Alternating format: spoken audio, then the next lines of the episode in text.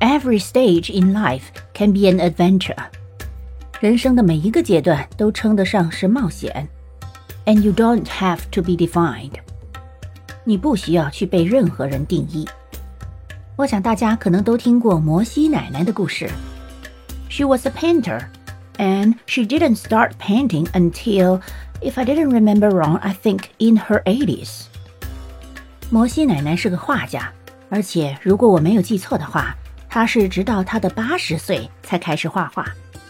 And she's one of the most prolific painters. 他是其中一位非常高产的作家。所以。人生永远都为时不晚，永远没有太晚的开始，Never too late, never too late。